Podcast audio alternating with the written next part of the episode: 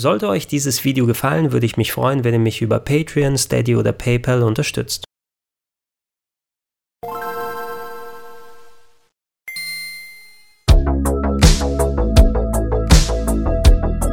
Schönen guten Tag und herzlich willkommen auf rpgheaven.de zu Gregor testet Legend of Zelda Skyward Sword HD für die Nintendo Switch.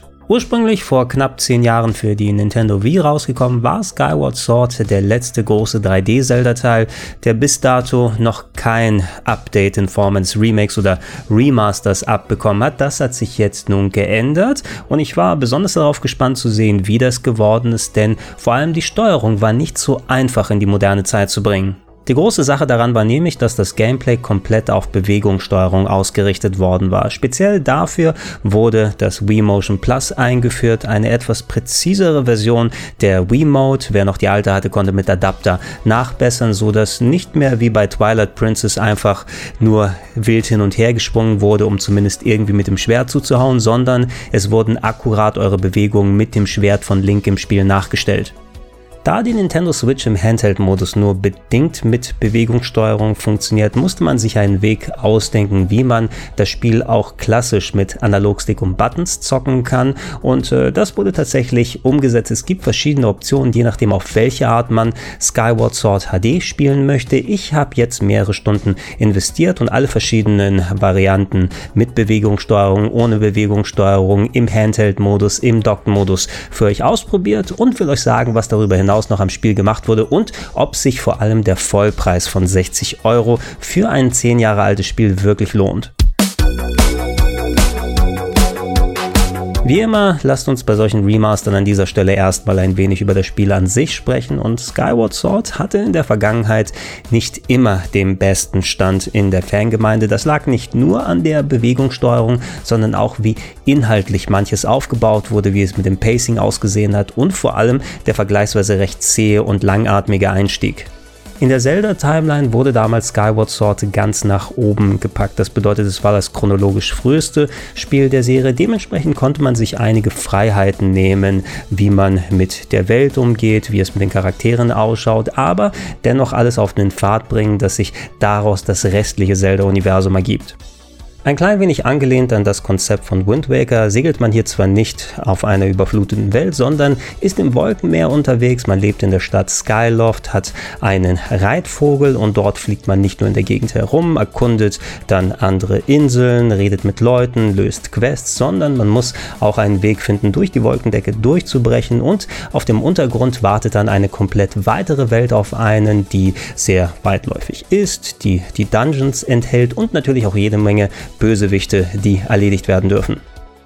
So richtig Open World wie bei einem Breath of the Wild kann man die Welt von Skyward Sword nicht ganz bezeichnen. Dafür ist sie etwas kleinteilig und einzelne Gebiete müssen erst nach und nach nicht nur von der Story freigeschaltet werden, sondern indem ihr auch viele Wege über die Wolkenstadt nehmt und dann teilweise dort Sachen löst, die euch dann wieder die Möglichkeit geben, auf dem Untergrund dann neue Gebiete zu erkunden. Nichtsdestotrotz hat das aber schon fast Sandbox-Charakter, dass jetzt nicht nur die Dungeons voller aufwendiger Rätsel sind, sondern sondern auch ein guter Teil der Welten drumherum. Es fühlte sich für mich zumindest damals bei der Wii so an, dass man den Weg in die Dungeons auch quasi als Teil der Dungeons sehen kann und dadurch ein ganz guter Rätselfaktor entsteht.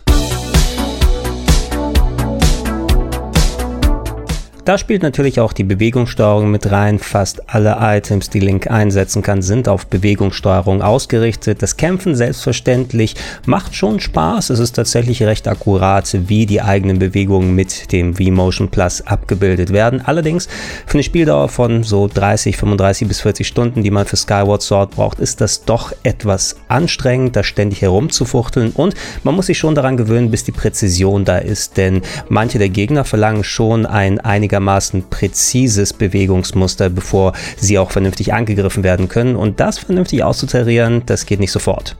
Das alles hat es aber auch in den Augen von Nintendo nötig gemacht, entsprechend viele Erklärungen und Hilfestellungen in das Spiel reinzutun. Dementsprechend ist der Anfang des Games einigermaßen zäh, um sich an die Steuerung zu gewöhnen, um dann die Beschreibung für die ganzen Items zu bekommen. Skyward Sword hat auch noch die unangenehme Eigenheit gehabt, dass wenn einmal Items Erklärungsbildschirmmaschinen sind und man das Spiel das nächste Mal am darauffolgenden Tag bootet, sie einfach gleich nochmal wieder erscheinen, obwohl man diese Information längst verarbeitet haben sollte. Darüber hinaus herrscht noch ein gewisses Maß an Repetition, das über das gängige Backtracking bei solchen Games hinausgeht. Es gibt etliche Bosskämpfe, die man mehrfach machen muss, die ungefähr gleich ablaufen. Man hat diverse Aufgaben, die einen durch Gebiete schicken, die man eigentlich längst erkundet hat und man merkt nach einiger Zeit, das Spiel hat sich bewusst irgendwelche Grenzen gesetzt, wo es heißt, hey, bevor es hier weitergeht, mach nochmal diese Fleißaufgabe und erst dann darfst du ins neue Gebiet. Wer sich an solchen Sachen nicht zu sehr stört, der bekommt zumindest mit dem Rest von Skyward Sword einen mehr als soliden und in Teilen sogar richtig schön durchdachten Ableger der Legend of Zelda Serie, der A auch von der visuellen Seite überzeugen kann. Auf der Wii sind natürlich noch nicht Auflösung und Framerate das Gelbe vom Ei, aber dafür ist ja das Remaster dann da und die Musik, die ist auch richtig gut gelungen. Gehen wir damit mal rüber auf das Remaster und wenn wir gerade schon dabei gewesen sind, dann lasst uns erstmal ein bisschen über die Technik sprechen. Auf der Nintendo Wii war man natürlich noch auf SD-Auflösungen beschränkt und eine Framerate in den meisten Fällen von knapp 30 Frames pro Sekunde. Dafür fand ich persönlich das Spiel aber ziemlich stilsicher. Man hat sich für eine recht bunte Grafik entschieden, die so ein bisschen in Pastellfarbtönen dahergekommen ist, als ob man so eine Art Tuschkastenprinzip beim Zeichnen angewendet hat. Das Charakterdesign wirkte für mich wie so eine Mischung zwischen den eher realistisch proportionierten Figuren eines Twilight Princess mit dem Cell-Shading-Comic-Stil von Wind Waker und ja, das sah meines Erachtens ziemlich cool aus. Für das HD Remaster jetzt hat man sich hauptsächlich der Framerate und der Auflösung angenommen. Das bedeutet, die starke Kantenbildung, die noch im Wii-Original zu sehen ist, gibt es nicht mehr. Auf die Switch alles wirkt schön glatt und dementsprechend auch flüssig, denn statt 30 Frames in den Stunden, die ich bisher gespielt habe, habe ich eigentlich bombenfeste 60 FPS fast durchweg gehabt.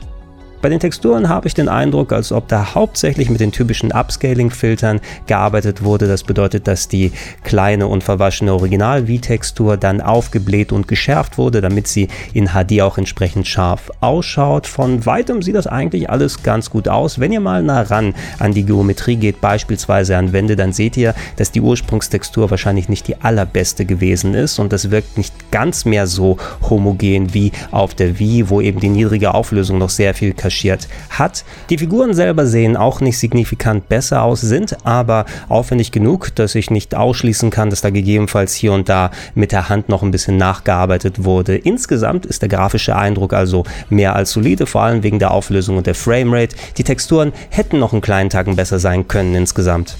Bevor wir zur Steuerung kommen, ein bisschen was über die anderen Upgrades. Die hat Nintendo Quality of Life Features genannt und das sind meistens Sachen, die eigentlich gang und gäbe mittlerweile bei Spielen sind, die aber im Original noch nicht so vorhanden waren. Zu einem habt ihr die Möglichkeit, Cutscenes zu überspringen, zumindest die, die ein bisschen umfangreicher sind und wo ihr nicht selber den Text weitermachen müsst. Darüber hinaus könnt ihr einen Großteil des Textes auch beschleunigen beim Angucken, also für die Leute, die schnell lesen, auf jeden Fall sehr hilfreich und vor allem die Frequenz der der Hilfeeinblendung wurde einigermaßen reduziert.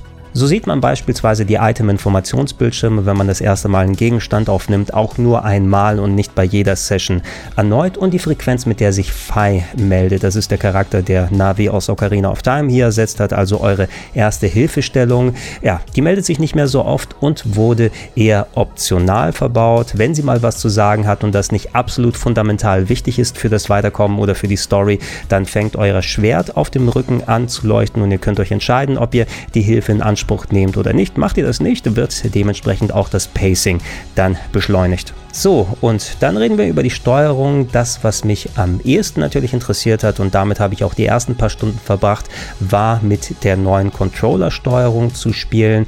Und die, zumindest wenn ihr links selber lenken wollt, funktioniert ähnlich zu dem Original. Das heißt, ihr könnt ihn mit dem Analogstick durch die Welt bewegen, habt die Möglichkeit, die Kamera hinter ihnen zu zentrieren oder wenn ihr die L1-Taste gedrückt haltet, tatsächlich auf dem rechten Stick eine freie Kamerabewegung, wie ihr es aus anderen Spielen auch kennt.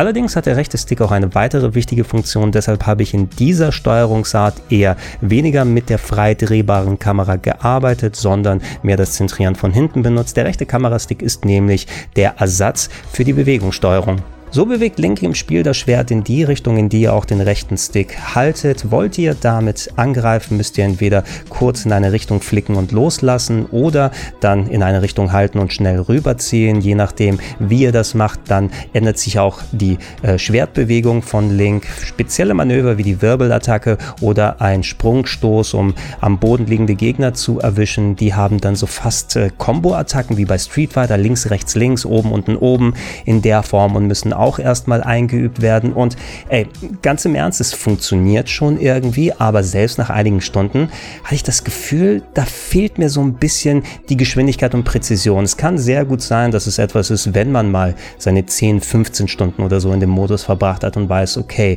das ist ungefähr meine Position. Wenn ich quer rüberziehen möchte, so kriege ich das schnell hin, um die Gegner auf die Art anzugreifen. Aber ich habe recht häufig damit gekämpft, äh, zu sehen, wie genau ich das Schwert time, wann kommen meine meine Attacken überhaupt raus und vor allem auch genau die Position zu finden, um bestimmte Gegner anzugreifen, die auch bestimmte Attacken voraussetzen. Das kann man natürlich auch alles so auf den Handheld-Modus ummünzen, zumindest wenn man mit angeschlossenen Joy-Cons unterwegs ist und spielt. Dann müsst ihr auch mit dem rechten Stick das Schwert bedienen. Wobei eine Sache, die mir schon bei den 3DS-Zeldas ganz gut gefallen hat, ist, dass da das Zielen über die Bewegungssteuerung durch das Kippen der Switch sehr gut funktioniert. Das habe ich eigentlich beim Unterwegsspielen mittlerweile sehr gern immer verwendet und ihr könnt tatsächlich im Handheld-Modus auch mit der klassischen Bewegungssteuerung spielen, wenn ihr ihr die Joy-Cons abklemmt, die Switch irgendwo hinstellt und dann darauf zeigt und herumfuchtelt, dann funktioniert es genauso. Aber achtet darauf, dass ihr eurem Sitznachbarn im Flugzeug nicht in die Fresse haut dabei. Für die klassische Bewegungssteuerung hingegen, auf die ja auch das Spiel ursprünglich ausgerichtet war, könnt ihr wie erwähnt statt den V-Modes die Joy-Cons verwenden und zu einem großen Teil würde ich sagen, die sind erstaunlich nah dran am Erlebnis, wie es auf der Wii funktioniert hat.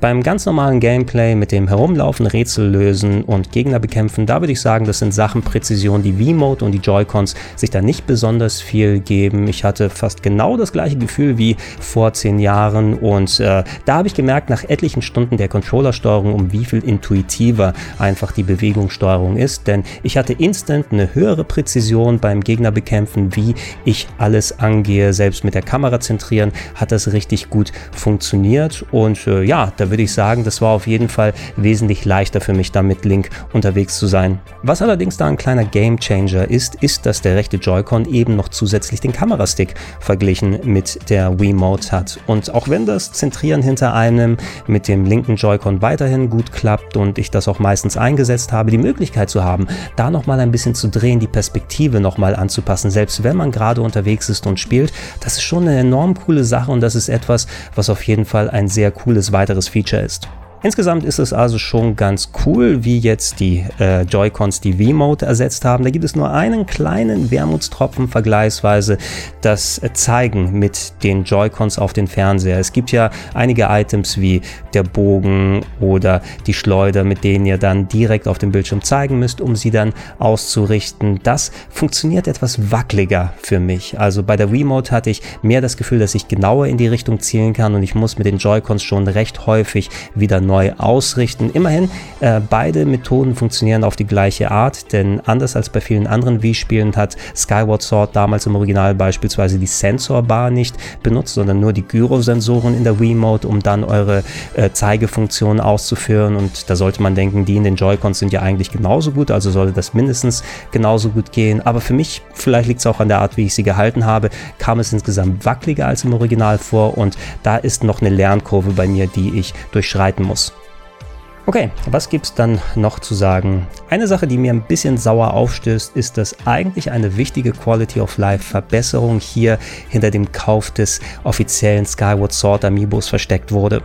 Im Laufe des Spiels muss man ja ständig von der Erdoberfläche in die Luftwelt und wieder zurückwechseln. Und manche dieser Wege, die können durchaus ein bisschen langwieriger sein. Und das Amiibo gibt euch jetzt so eine Art Quick Travel, mit dem ihr von der Oberfläche zur Luftwelt und wieder gleich an dieselbe Stelle zurückkommen könnt. Und das ist zwar jetzt kein Beinbruch, dass es von Haus aus so nicht im Spiel drin ist, aber es wäre für mich doch schon ein ziemlich gutes Quality of Life Feature, vielleicht sogar noch wichtiger als jetzt, dass man Cutscenes abbrechen kann oder dass der Text beschleunigt werden kann, denn das wird, denke ich mal, etliches an meiner Spielzeit davon nochmal runterdarfen. Vor allem, weil ich das Original eben kenne und äh, da vom Pacing nicht allzu begeistert gewesen bin. Und wenn ich jetzt dann das Spiel ein zweites Mal angehen möchte und so eine gute Verbesserung da drin sehe, dann möchte ich die auch in Anspruch nehmen, ohne mir ein Stück Plastik ins Haus holen zu müssen. Und wenn es gerade, wie es im Moment ist, dann aufgekauft wurde von den ganzen Zweitverkäufern bei eBay, wahrscheinlich horrende Preise dafür bezahlen muss. Und das ist keine coole Sache, echt.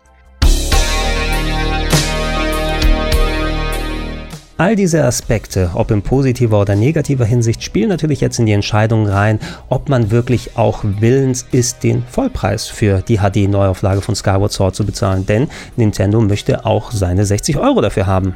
Einerseits sind die ganzen Verbesserungen, die hinzugekommen sind, mit der verbesserten Optik, mit dem etwas flotteren Pacing als vorher, auf jeden Fall sehr hilfreich. Auch die Controllersteuerung, die für mich zumindest nicht so gut funktioniert hat, wie ich sie mir eigentlich hätte gewünscht, aber mir würde jetzt auch kein besserer Weg einfallen, Bewegungssteuerung auf entsprechend Analogsticks umzumünzen. Das sind alles Sachen, die natürlich für diese HD Edition sprechen.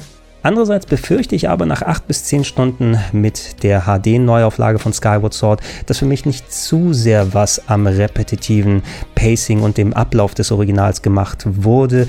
Die Quality of Life Features in allen Ehren, aber für mich lag der Hase im Pfeffer bei Skyward Sword anderswo begraben, bei den Bosskämpfen, die man mehrfach machen muss, bei den Sisyphus-Aufgaben, wie wenn du eine Truhe in der Luft öffnen möchtest, musst du den äquivalenten Steinquader auf dem Boden finden, den auflösen und dann erst wieder zur Luft zurückgehen, um da die Truhe aufzumachen. Das ist weiterhin eins zu eins genauso in der HD-Neuauflage drin und ich will die Hoffnung nicht komplett aufgeben, denn in den vergangenen HD-Updates von Zelda-Spielen, da hat Nintendo ja nochmal im Detail verbessert. Bei Wind Waker HD gab es das Segel, mit dem man schneller unterwegs ist und die Triforce Hand wurde ein bisschen reduziert. Bei Twilight Princess HD musste man nicht so viele von diesen spirituellen Tautropfen wie noch auf dem GameCube oder auf der Wii einsammeln und eventuell kommt da ja auch nochmal so ein klein bisschen bisschen was, das das Pacing verschnellert und insgesamt diese Repetition runterschraubt.